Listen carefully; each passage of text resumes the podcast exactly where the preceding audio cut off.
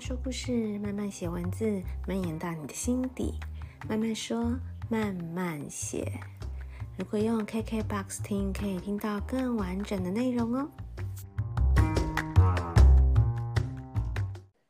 嗨嗨，大家这周过得好吗？呃，这一集呢，我又邀请了一个来宾。然后，为什么这一集会想要聊这个？就是最近。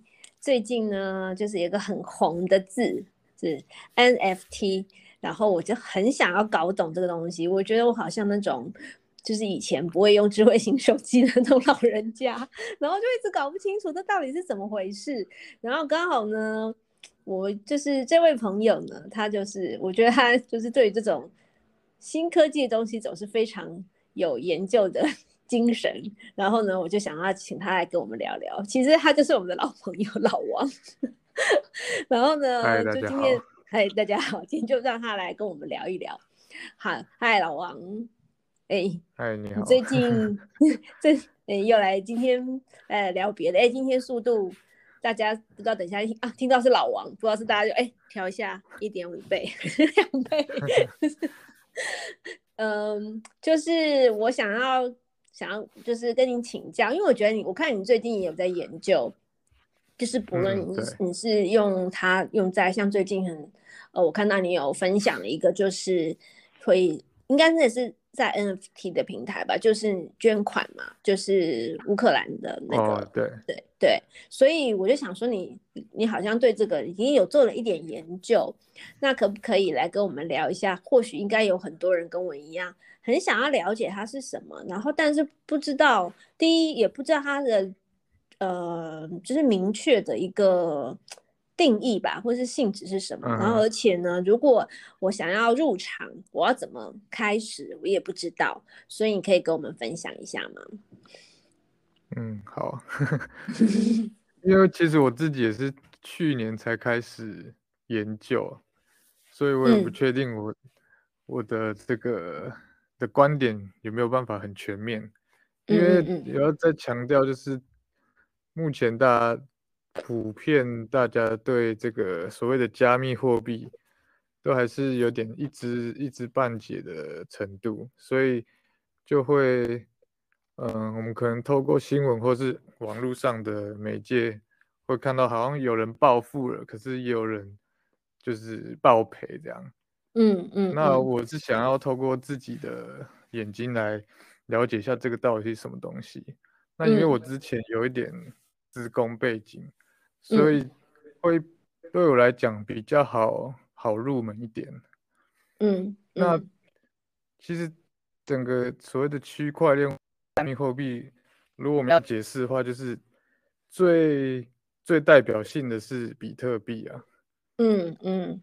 那这个东西，我就听到什么很多人说什么挖矿啊，到底在挖什么？我其实 听不懂，嗯、不知道。嗯，其实比特币这个概念是某一个一个神秘的人物，他在二零零九年的时候把它呃创造出来的一个一个一个加密。那他的哎，这个神秘的人物是谁啊？他现在有人看过他吗？嗯、他真的有出现过吗？目前没有人。真正知道他是谁，就是他，他是可能这个人，他是真的有一个他自己的理想性，所以他就是把他把这个这个演算法这个整个机制呃散发出去之后，他他这个人好像就消失了。真的哦？那他自己拥有的那些，他也没有，比如说变现啊，或者什么，就是变成实际。我没有，我没有追踪哎、欸。嗯。嗯他就是有一个这样的理想，一个对，因为就是二零零七、二零零八年的时候，就是金融海啸嘛。嗯嗯。然后他他的他的理念就是，嗯，不，他不想要让就是政府啊或银行就是任意的，就是印钞救市这样子。嗯。所以他他想要创造一个可以对抗通膨的一个货币。然后同时又有去中心化的特性，嗯、就是它不是由国家来管制的，就是每个人他可以管理自己的钱包、自己的财产。嗯嗯。那大概简单讲一下它这个运作的机制，就是，呃，我们有钱在银行，就会有自己的账户跟账本嘛。对。但是终归来讲，我们的钱不是在我们的手上，是在银行那边。如果今天银行倒了，我们的钱是不是就没了？对。对对，就是虽然它虽然目前银行都会有一些再保险机制啊。但是他的理，我们每个人都要成为一个最自由的个体。他把我们可以自己控制自己的财产。嗯，那那怎么要怎么知道我们的财产是多少？他就是把呃每一笔交易都记录下来，然后就好像、嗯、呃会产生一个新的账页在一个大的账本里面。然后等一下，等一下，好，对，先慢一点。说你说的交交易记录一下，但但是他是怎么去交记录什么东西呢？记录账本，比如说，嗯，呃，我现在有一千块，但我花掉一百块之后，我就剩九百块了。嗯，对，他就是这些交易的资料，所以就可以知道你你的余额是多少。哦，就不是像说我们每个人自己有一本存折，或者是一个什么，嗯，它是记全部记录在一起，大家的东西。对，对对，全全世界的账号都记录在一起。嗯。然后，但是他那管理者是谁呢？就因为我们现在不是存在银银行嘛，嗯，所以他会有就是用呃，他所谓去中心化的方式，就是。可能假设全世界有一一一万台电脑，同时在保管这些账本。嗯、对。然后，呃，每这一万台电脑都有机会，呃，来抢答做一个很难的答错的数学题。那最先抢出抢抢先答对一个数学题答案的这个台电脑呢，它就可以获得奖励。那这个。这个这这一串行为就是挖矿，那这一万台电脑呢，这些人就可以简称叫做矿工。挖矿，那你的意思是说，挖矿，同时它也等于在抢记录账本的权限吗？资格。对对对。因为同一时间最新的这一页账本只能有一个人把它加上去嘛。如果同时加入三四个三四页进去，这个账本就会乱掉。嗯，对对对。所以每每加一个新新的 block 的一个区块的时候，只能有一个人有资格去把这个最新的资料串上去。那大家就是在增强这个。这个资格的过程就叫做挖矿。嗯嗯嗯，因为你抢到这个答对这个数学题之后呢，他就会发给奖励，就是会发给你一些比特币。但是这样子的话，他是在赚钱啊。那他也同时有帮其他交易的人也记录下去，是这个意思吗？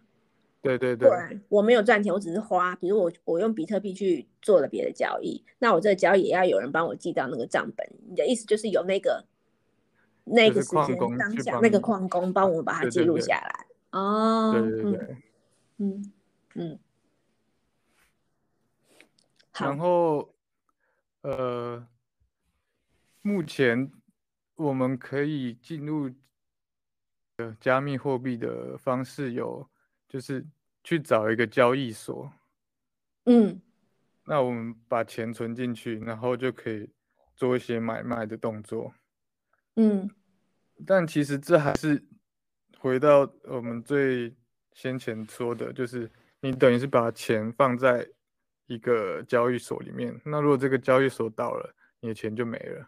对啊，对啊，嗯，对，所以还有另外一种方式，就是呃，当你把你的钱换成你要的虚拟货币的时候，你可以直接把它转到你个人的所拥有的钱包里。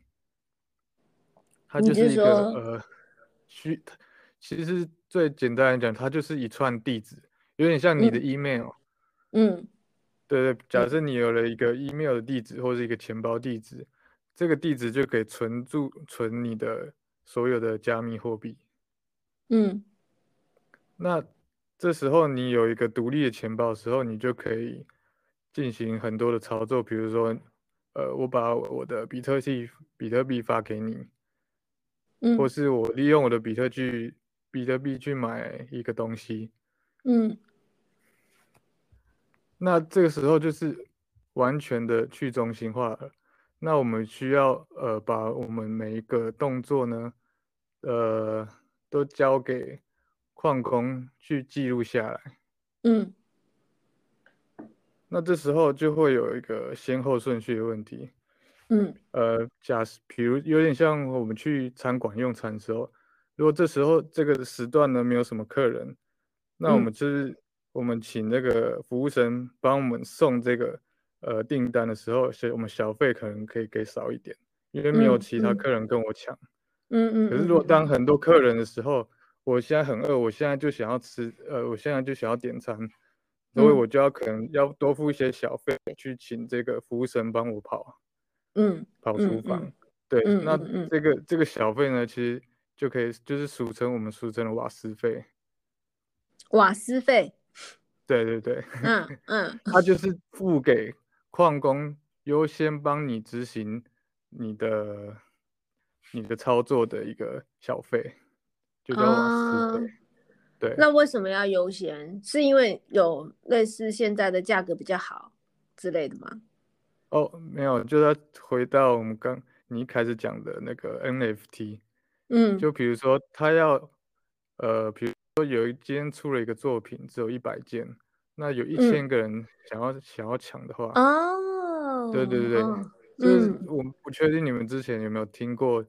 等新闻还是网络在报的，比如说，呃，在一个以太坊上抢一个 NFT，因为很抢手，结果瓦斯费可能要一两千美金，比他原本要买的东西还贵，还贵哦。对对对对，嗯嗯嗯嗯嗯嗯嗯。哦，好，但是，嗯哼，但是好，哎，你你先你先讲完，你你刚刚还要继续讲瓦斯费之后，就是呃。这个矿工其实，你我们可以想象，其实它其实就是一个做一个数学题，所以你可能在二零零九、二零零一、二零一零年的时候，门槛还不高，我们一般一般的电脑都可以装一个程式，然后去跑这个数学题，所以那时候可以当矿工的人其实很多，只是当这个技术还不够，没有不够认识。而且那时候比特币的价格非常低，可能不到一百块之类的。嗯嗯，所以那时候的参与的人不多。但是随着呃慢慢这近几年，随着比特币价格升高之后，大家都想要进去参与这个挖矿的动作。嗯，就变成大家都要争抢嘛，所以就变成比谁的电脑设备比较高，谁就会比较快算出来这个数学题。嗯嗯嗯嗯，然后慢慢有那种专门只用来算这个杂凑函数的机器，嗯，我们就可以就简称叫矿机，嗯嗯嗯。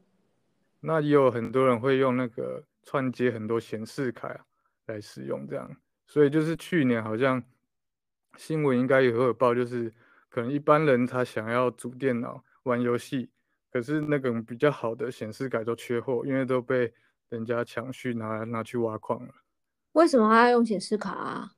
呃，因为显示卡它的呃运算的那个引擎会比较适合拿来算那个数学题，反而不是 CPU，是那个 GPU。哦，对对对，哦，是 GPU，不是 CPU。哦，原来如此。所以就是大家其实在比 GPU 谁比较强。所以不是去串很，哦、对对，所以不是串很多的 CPU，他们是去串很多的显示卡。哦，而且显卡也本本来也就很贵啊，所以又要很好。对啊对啊对啊。哦，对对对。哇哦，那所以现在这样子，你要当矿工门槛其实很高哎，那表示你挖到的比特币就价值不菲，要不然怎么会愿意投资那么多？哦，因为就是因为比特币现在的价格已经到，我看一下，大概到四万左右吧，四万美金，比一这样子，对不对？对，一颗比特币，嗯嗯，你可能现在去一般的交易市场可以卖到四万块美金。哇哦，嗯，所以当初很早就有的人真的是眼光很好。但是其实这种就是 who knows，嗯，当时你有的时候，当时你有的时候，你可能。早就把它花掉了。对，因为担心说这会不会就是一场空，对不对？对啊，因为你可能到一千块，你就觉得哦是高点了，我是到一万块了，一块够高了吧，你就卖掉了。你怎么会知道它会到两万、三万、四万？对对对对对。但是其实这是一个很很很难回答的问题，谁都无法断定它是会它会不会一场空，或是。它真真的之后会依照它的理理念，因为它总量不变，它总量就是两万一千颗。嗯嗯嗯那它的理念就是因为你的数量不变，嗯、那它的价值应该会，它随着它挖出来的数量越来越少，它价值应该是要越来越高。嗯、所以它的预想、嗯、有很多人在预想，它可能只会到十万啊，或者是一颗会到五十万或一百万。那如果真的是这样的话，那我们，对对对，他就是，哦对，那我继续讲，他就是他的这个机制是预预设就是，呃，每十分钟呢，我们大概算出这个数学题，就会产生一个新的区块，嗯，那产生新的区块，同时当然就会发新的奖励给这个矿工，对，就会诞生新的比特币出来，嗯。那它会，如果当这个大家的设备都越升级越越快，很快就算出这个正确答案的时候，它可能就变成每张就产生一个新的区块。那它这时候它就会有个机制，就是它会把这个数学题的难度增加，就所以大家的呃算出这个答案的大约值可能就会降到每十分钟一个。嗯嗯嗯嗯，那如果今天比如说，呃，假设比特币大跌，大家的挖矿的预约意愿降低的时候，可能就变得很很少电脑参与。嗯，那这时候，呃，算出的难度就会太高，就变成可能要到二十分钟才会有人算出答案。那他这时候他就会自动把这个难度降低。嗯，所以它就是它的预计就是每十分会大约出一颗。那它的从二零零九年开始，如果这样计算的话，它总量是设计两千一百万颗，所以就是大约是二一四零年的时候会全部挖完。嗯，哦，那挖完的时候就它就是限量啦。那难道它会不会再继续往限量不是通常就会继续再往上飙吗？如果有可能的话，还是这不是这个概念？如果你 如果你你呃你觉得你的这个概念正确的话，那你现在就应该要大笔大笔买进了。但是你又说去中心化的话，又会觉得说，嗯，又好像不是这样想啊。如果这样想，不是又回、嗯、好像又回到了原来的想法啊？我还是拿我原来。现有的货币在跟他去做对价，啊，就觉得对对对，好像又不是这样。嗯，对，因为就是呃，我们之前我们刚刚都在谈，就是这个怎么讲？网络上你们自己去查都可以查到一个比特币运作的机制跟它的。嗯嗯。那接下来我想要讲一下，我觉我自己的。的感想或是心得这样子，嗯，嗯，那我不确定这个正不正确啦。好，就是那在这之前，我们先休息一下。好，然后等一下回来你讲你自己对于比就是加密货币这些的你的想法、你的心得，好不好？好，好，我们先休息一下。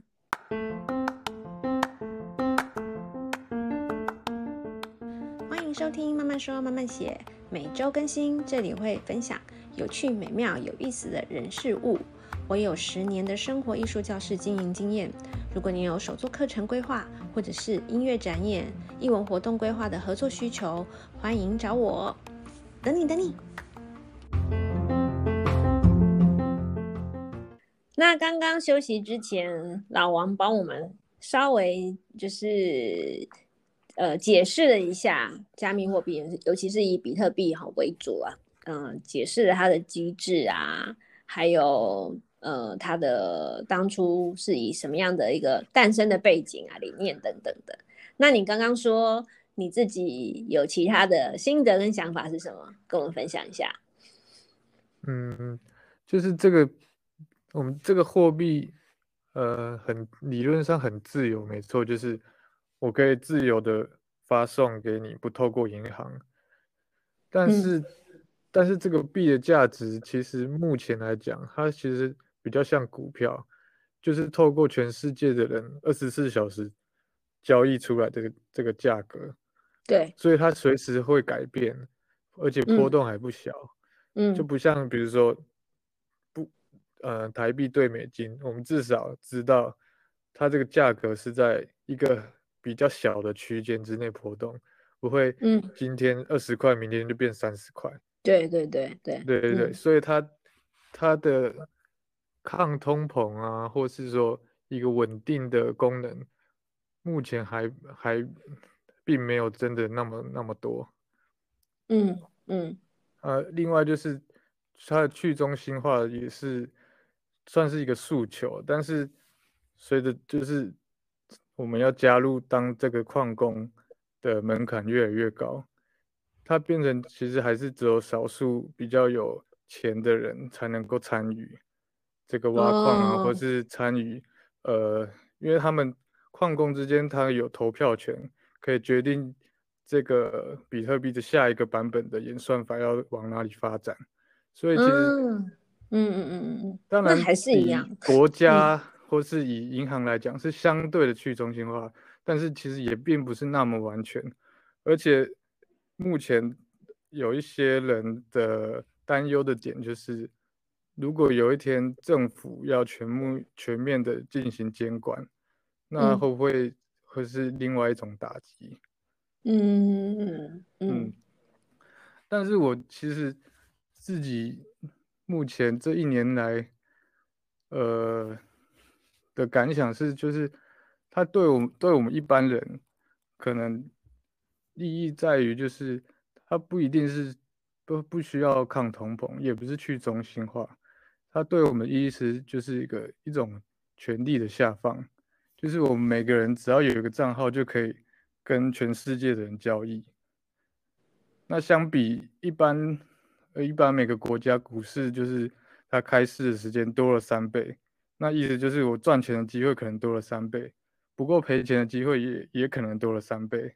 嗯，但是，嗯，但是我要说就是。其他的一些衍生性的金融性的金融商品，就不是只有华尔街那些大银行家才可以玩的金钱游戏，就是所有我们目前看到法币世界存在的一些金融活动，在加密世界里面都可以都可以找得到，就是我们一般人不需要资格审核，也不需要证照，但是我就可以。我就可以借钱进行一个借贷的动作，或是开杠杆，或是去买一些很复杂的加密世界中的金融商品。加密世界中的金融商品，嗯，对对对，比如说，呃，就像之前的那个叫什么二次房贷的事件吧，嗯，一些银行不是把很多不同的贷款的的商品全部。包在一起，然后又再卖给下一层人，然后下一层又再包在一起，一环叠一环变成一个很复杂的资产。那其实，嗯、那我们一般人不肯去做这个动作，但是在加密货币中，这个这个门槛就降低，它这个就是我们一般人也可以去参与这些金融商品的操作。就是我也可以设计这样子的东西，然后去对对对去去贩售，只要你愿意跟我买这样子的金融商品，对对对，就是我就不需要说啊，我一定要我要是银行我才可以才可以、啊，或者你一定要有什么、嗯、什么会计师或者什么嗯嗯证照这样子，嗯嗯对，对。但这样子也会让人家觉得风险高，不会吗？因为不知道不知道操作的人是谁啊，不知道贩售这个金融商品的人是谁啊？好，会、呃、会有也没错，嗯，没有错、嗯，就是。他因为不需要资格审核，所以你这个人他的呃财务知识是不是够够健全？嗯嗯。所以当然有很多很多人就是很被骗。对。然后什么就是他投入的钱就不见了，嗯、被卷款、嗯、被卷款跑了。嗯、但是我想要强调一件事，就是其实我们始终之前。大家民间也会有一些互助会啊，就是一样，就是可能我们四五个人，每个人先拿一笔钱出来，然后有急需的人会先先拿去用，然后他可能只会会再付高一点，那越晚动这笔钱的人，他拿到的利息就越多嘛。嗯嗯嗯，那那那跟那就是一样意思啊。可是我们是不是也会有遇到人倒会？对，就是对，然后钱不见，就是对啊对啊，我觉得就是。因为这就是一个人性的金融活动，就是不管到哪里都会有。对啦，但是就是好像你会觉得说，互助会好像都是有那个你知道有情感、情感、情感、情感的绑架，因为你是。就是邻居啊，亲戚，虽然还是还是会被倒，但是你你会觉得这个几率至少你找得到人，对对对对，会有这种感觉，或者你可以去，假如他卷款潜逃，你可以去找他妈，你可以去找他 老婆，找他先生，但是就是、嗯、就是这样的情况下都容易被被倒会了，就会觉得说是不是在一个你不知道他是谁的，嗯、就会感觉上就会更担心，会觉得这个风险好像更大，会有这种就觉得。就是不是真实世界不知道的，嗯、呃，认识的人都会发生的，更何况是你根本不知道他是谁，嗯，就会好像觉得比较容易有这种担心，对，对，对，嗯嗯，对，嗯，所以就是那我们刚刚就是讲的是所谓的去中心化金融的的应用，比如就是如果有人有研究的话，就是它就是 DeFi，就是 Decentralized 呃 Finance。嗯，就是去中心化金融。嗯嗯，那其实以区块链技术来讲，它，嗯、呃，我们可以再到带回到刚刚说的，就是 NFT 这个东西。嗯嗯嗯，就是因为它透过这个区块链的话，我们可以证明这个很很很多人之前有开玩笑说，你你不过就是买一个 JP 点 JPG 档。嗯，对，嗯，但是它可以证明这个 JPG 档是有限量的，而且是只属于某哪几个人的，它就是一个自然而然形成的一个呃证书的的这个图片，我们可以这样讲，就是它是有附带证明的图片这样子。嗯，但我不太懂，我一直不能理解，就是嗯。这个图片是我拥有的又怎么样？嗯，其实就是，呃，就是 NFT，比如说啊，举例啊，它是因为是，嗯，比如说我拥有一幅画，就是，嗯，那幅画是我拥有的，对不对？但这幅画我可以把它收在我家，我不想要给你看，你就不能看。然后，如果今天你想要跟我借我的画，比如说什么什么美术馆想要我这幅画，我就可以租给他，或是什么，或是我可以卖，嗯，我可以租给他。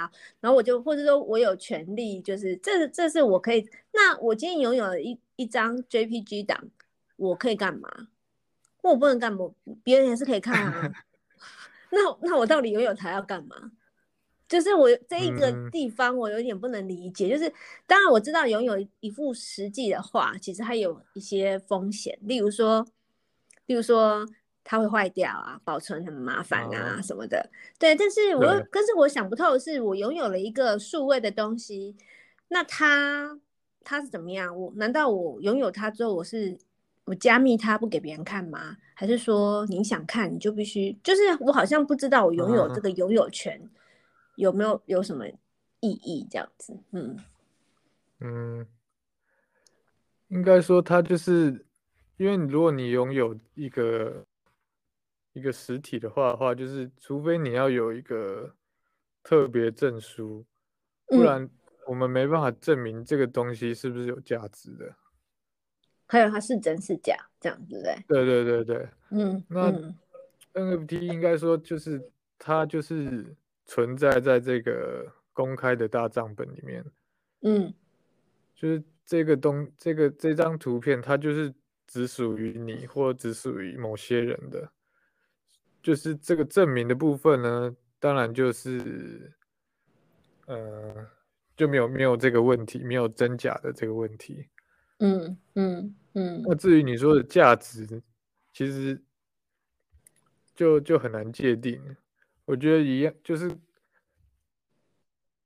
个人的很多收藏品意思是一样的，只是嗯，NFT 它变成英文啊，我们觉得好像很玄。但是我个人会觉得，就是可能跟我小时候集收集邮票一样，就嗯可能我我的邮票跟你的邮票不一样，但是。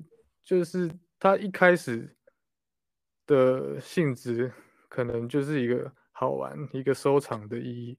就是如果你真的要交易，除非是嗯，可能很很限量、很稀有，或是有一些特别意义的的价值的邮票，才会有呃，就是有交易的价值这样。对，其他的卖家想要找这一张特别，就会愿意。对，嗯。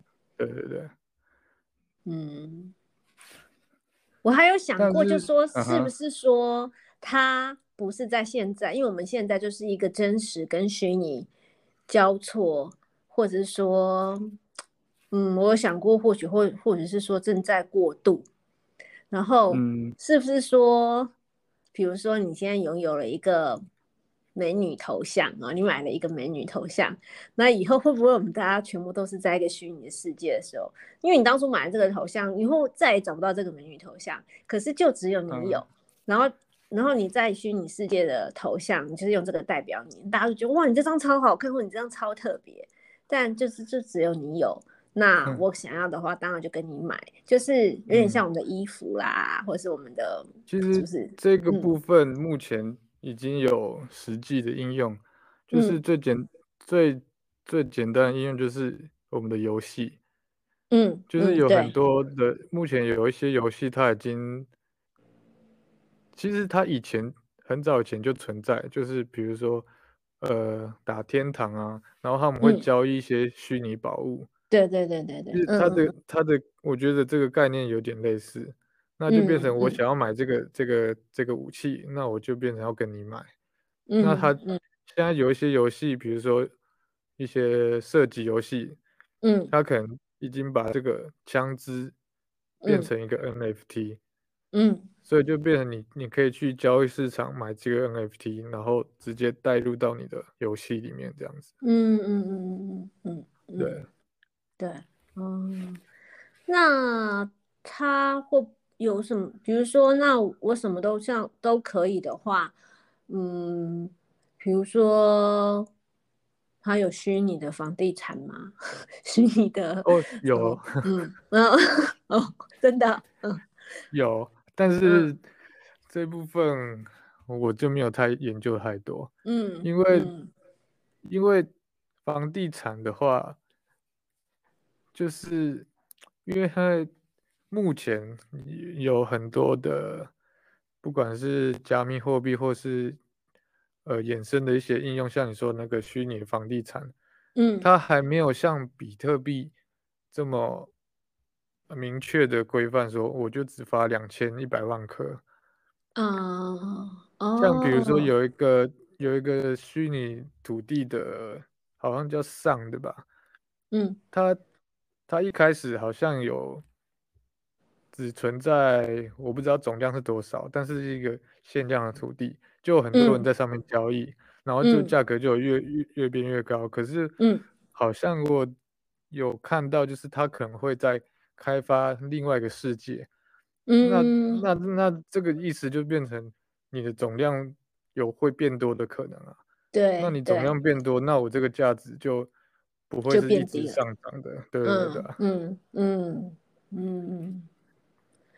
哦，好，那好，那如果虽然呢，我觉得有比较懂一点，但是还是有很多就是怀疑，对，那还是想要说，那我还是想要试试看啊，那我要怎么样可以去哪些平台？就是怎么我想我要怎么入场就对了，嗯，应该说，如果我们不是要以投机赚钱的方式进入的话，嗯，因为那个门槛其实也也不低，就变成你要做非常多功课，嗯，就跟你去买房子一样，你事前一定要知道这个这个地段的价格大概多少，然后平数多少，对对对，嗯嗯，然后。目前的生活机能怎么样，嗯，那一样，如果。你你看新闻说哦，有人暴富了，然后你就去随便去就想要去暴富，对，对买买个 NFT。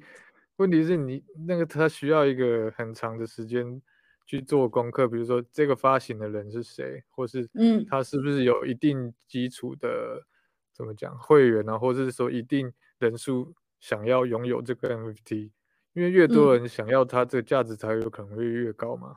对对，嗯，对啊，所以你要进。做一连串的功课，嗯，但我觉得是一般人，然后刚新手想要呃尝试去拥有这个东西，我们可以从低、嗯、非常低价的，可能一两百块就可以就可以开始接触的方式的话，我会觉得就是去以艺术。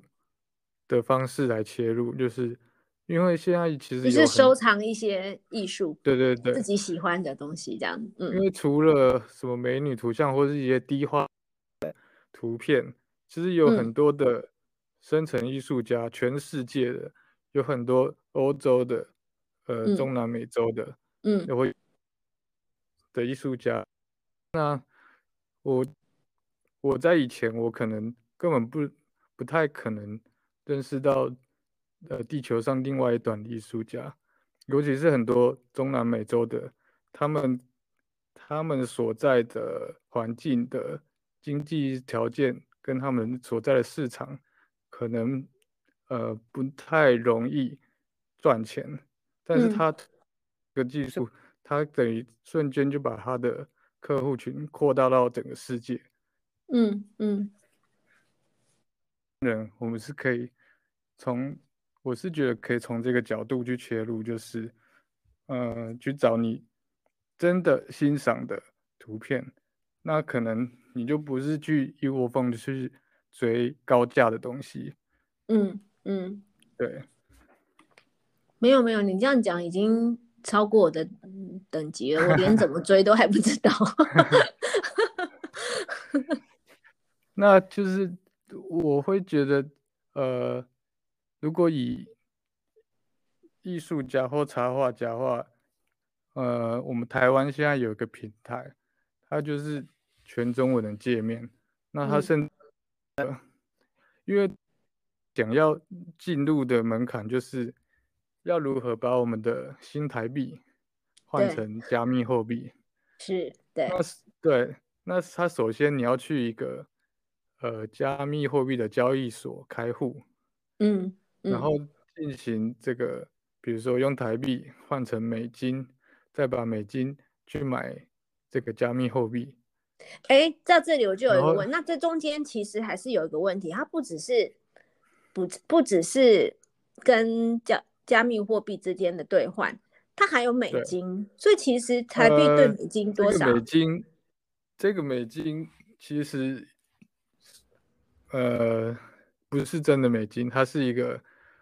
加密货币世界里的美金，因为它它它是方便一般人一个价值的换算，嗯，所以一般、嗯、所以这个会有一个交易机制，就是它会它发行这个我们简称 USDT 或是 USDC 的这个公司呢，嗯、它会有一定一定的担保品来保证它发行的这个。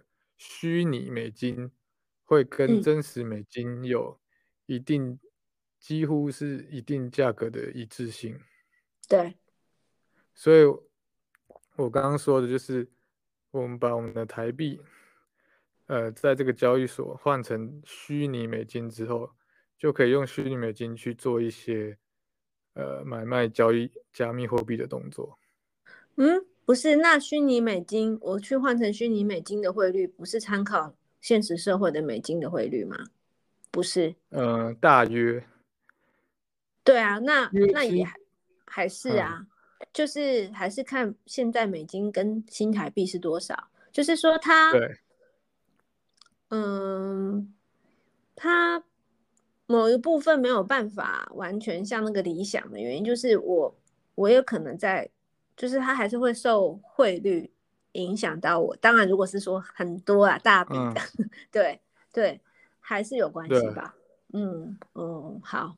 对，在台币换成那个虚拟美金的时候，还嗯还是会有这个汇率的嗯影响。对，嗯，好。然后，然后呢，再去换哈，去交易所换成虚换成虚拟美金之后，然后虚拟美金再去买你想要的货币，是不是？对，再买你想要的虚拟货币。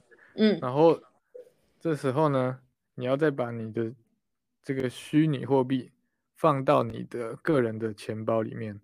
嗯嗯。然后你才可以用这个钱包去做操作。嗯，就变成钱包是你的，然后你可以用这个钱包去，呃，转账或者去买东西这样子。嗯。那如果没有放在钱包的话，那钱在哪里啊？没有放在钱包的话，通常一般你的钱就是会在一个加那个加密货币的交易所里。嗯，我不能直接从那边转账，你那是那是转账。你可以在里面，你可以在里面做交易，但是你就不能。用这笔，因为这个笔钱暂时是归于交易所的，你没办法用这笔钱去交易。Oh. 你买到，因为它不是，它就变成不是一个你个人独独一无二的地址。嗯，所以没办法，这你没办法用这个东西，你没办法去买东西。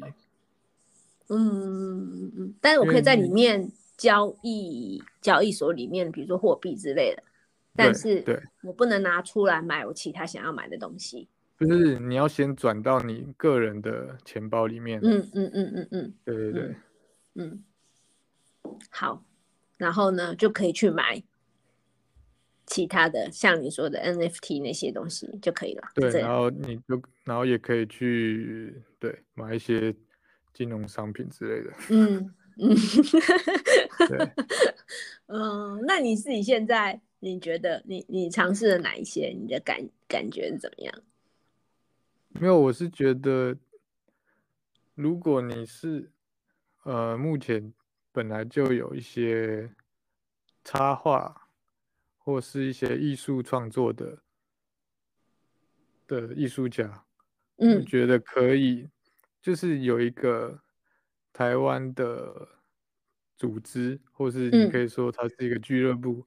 嗯。他他有提供一个免费的一个最一一小笔资金，就是他提供你，因为在我们在这个去中心化世界，你做的任何一笔呃交易或是上架艺术品或是买卖东西，都要有有一个手续费，就是我们刚刚说的那个瓦斯费。瓦斯费不是我要买才要吗？对啊，那如果我今天我要上架一个作品，就变成我要把我的这个作品跟我的，比如说版数，然后我的价钱写到这个区块里面，你要请人，嗯，对，所所有任何动作你要记录在这个区块里面的动作，就是需要瓦斯费。嗯嗯嗯嗯。嗯，那我们一般去银行，你会觉得好像免费，但是这个因为这个这些人事费用是等银行吸收了。嗯，银行从别的地方赚你的钱呐、啊。嗯，就是比如说这个柜台小姐的钱是银行去付她的，不是你去付他。对对对。对，嗯。那就是如果对一般艺术家，你可能觉得啊，你要把新台币换成，你要去开户换一个，就是虚拟，很麻烦，就变成你只要有一个钱包，它的钱包其实很，嗯、其实也很简单，就是在你的浏览器上面有一个一个套件，嗯，装上去之后，你就会有一个自己的钱包跟地址，嗯，然后拿你的，那你等一下可以提供给我，我们把它放在资讯栏，如果有有兴趣，对对对。嗯嗯嗯，好。那你去跟这个、嗯、这个这个俱乐部，这个抛出你的作品跟你的、嗯、这个你的钱包的地址，然后他们觉得不错的话，就会免费发一笔最低限额的钱给你。这个、嗯、这笔钱就足够你去上架很多作品。哦。所以你一旦出之后，它就等于是你花了零成本。然后开始开始进行一个你的小小的区块链上面的买卖加加艺术品的这个这个过程的事情。嗯嗯嗯嗯嗯。哎，突然想到，那我们刚刚讲的是我们去换钱，那一样的意思也是，如果我要把它换回新台币，也是可以、嗯、可以，就是就一样回到那个交易所去换嘛。对。嗯嗯嗯。但是目前。有很有一些人，他会慢慢有一些公司会提供这个服务，就是他会用一个信用卡的方式发卡给你。嗯，那你把你在加密货币中的一些财产，嗯，当做一个你的存款。嗯，那你凭你在现实生活中，你就可以刷这张卡。嗯，然后等于扣的是你加密世界中的资产。嗯，所以你就不用再进行一个汇。那就是换回新台币的动作，它就是即时，很像我们出国去刷刷什么，刷美金刷什么，然后对对对，比如说你到意大利你是刷欧元，嗯、但是它是扣你台湾的资产，嗯嗯嗯嗯嗯嗯，对对对，okay, okay, 意思一样，嗯嗯嗯，哦，好，大概大概知道，那你最后你有没有什么？比如说建议呀、啊，还是忠告啊，还是什么建议哦？对，应该说，呃，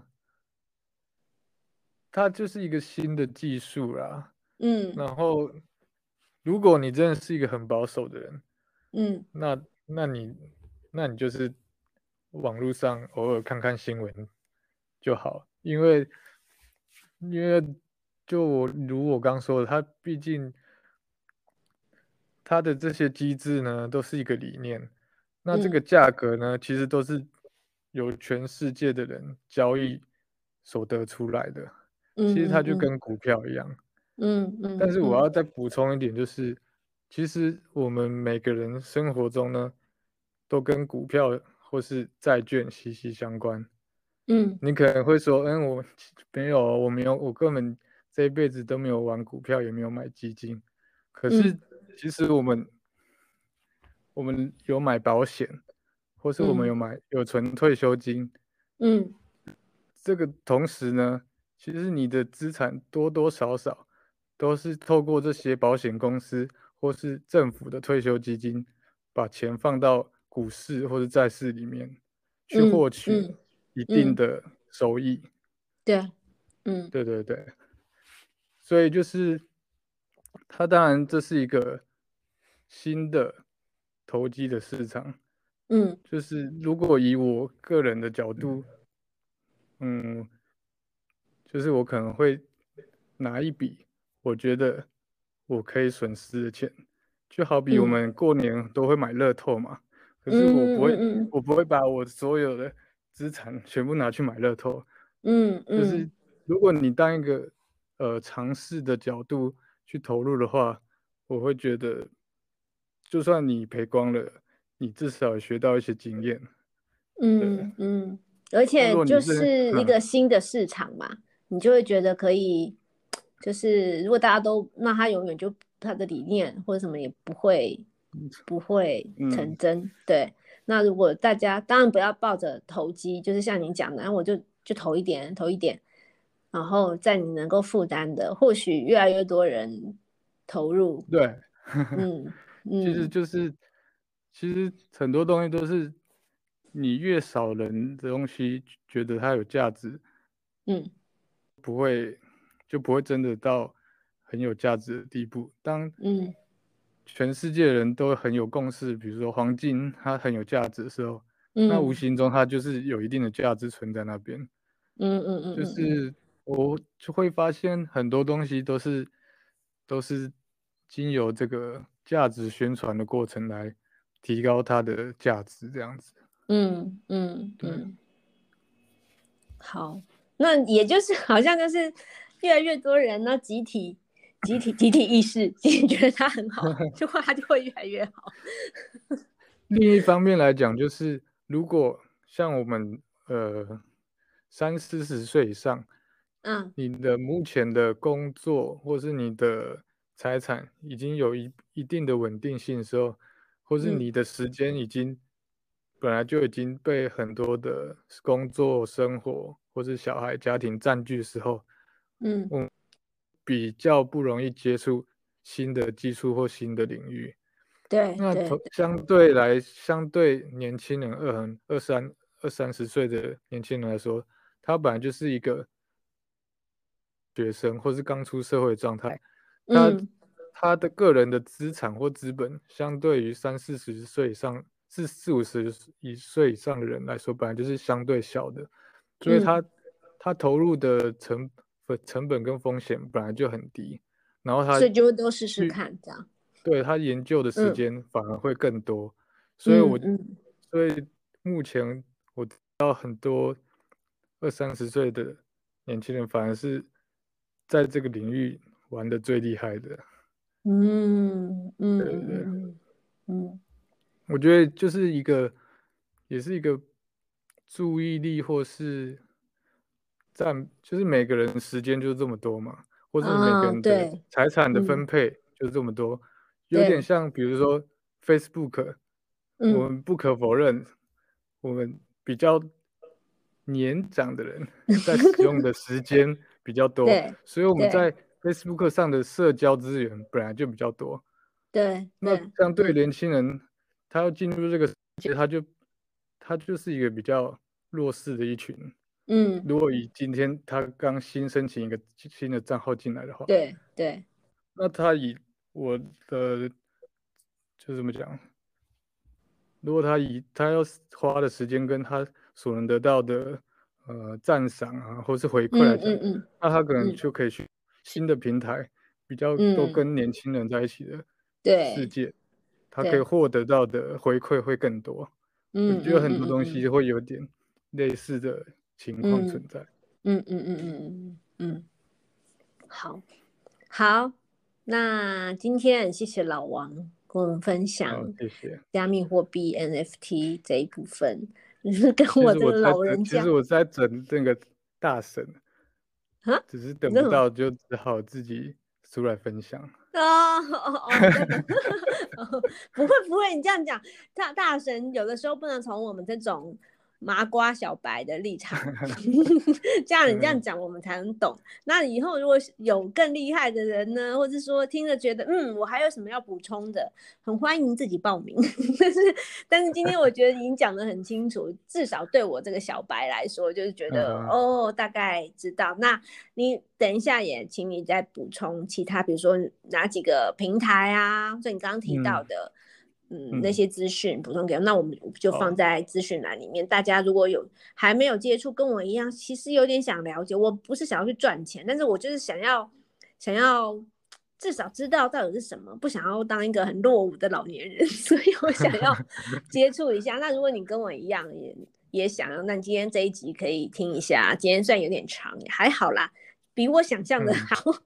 然后呢，就是可以。大家或许可以就是去试试看。那当然，如果你是像刚刚讲的，从或许从艺术艺术的层面，你不要先从投机要赚钱。那你自己如果也是一个艺术家，或是你是这你，比如你不一定要是艺术家，像你刚刚讲生成艺术，或许有一些大家也可以用自己的方式去去去做一些你自己的艺术，或许就有人喜欢你的你的你的作品啊，嗯、对。对，然后就可以呃去去上架看看，当然也要看看人家 会不会接受了，然后然后就是、嗯、或就可以试试看，或者是你可以去收藏你喜欢的，嗯，就就先以呃收藏然后好玩的心态，然后来尝试一下了解一下新的领域，这样。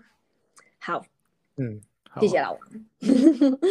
好，那我们就哎，我忘记叫你点播一首歌，你有没有什么歌你想要点播的？啊、对，这忘了没有，这没有先套招，忘记你有没有想要点播什么歌？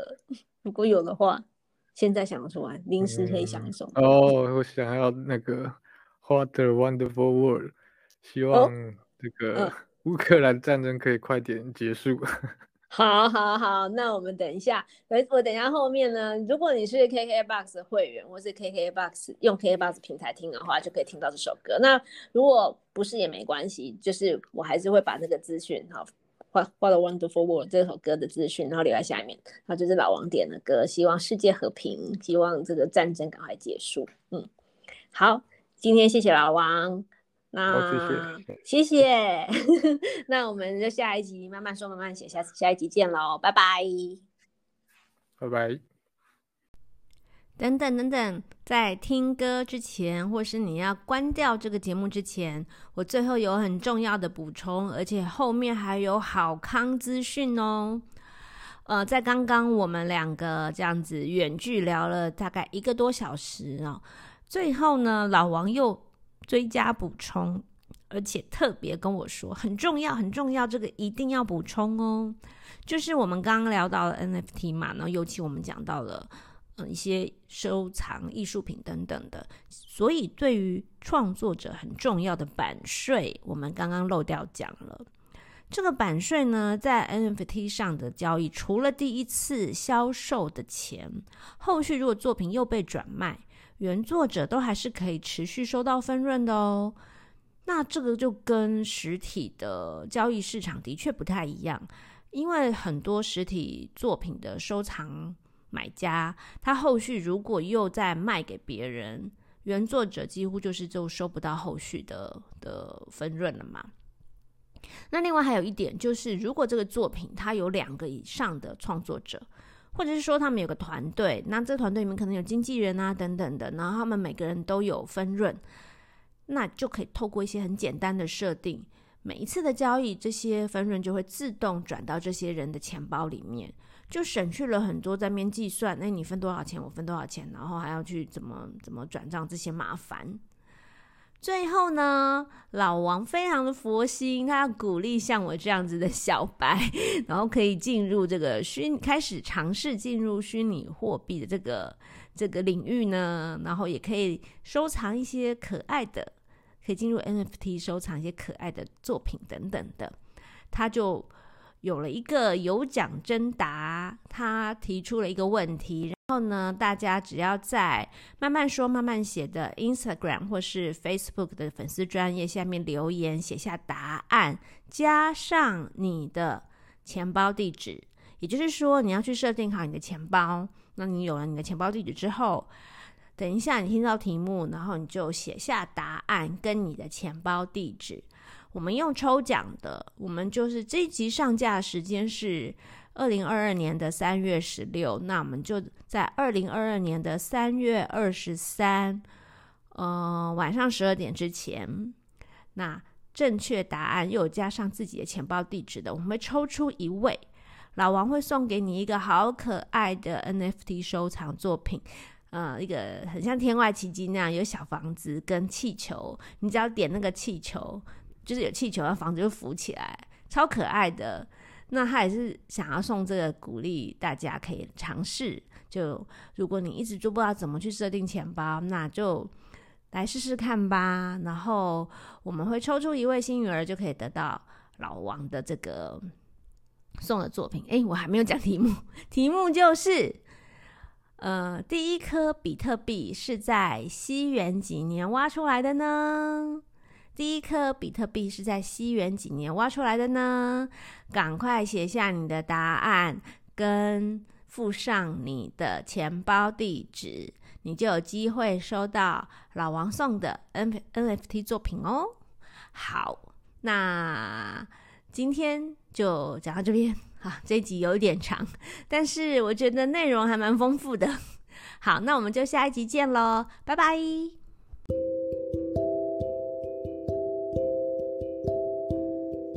这一集的内容听了你还喜欢吗？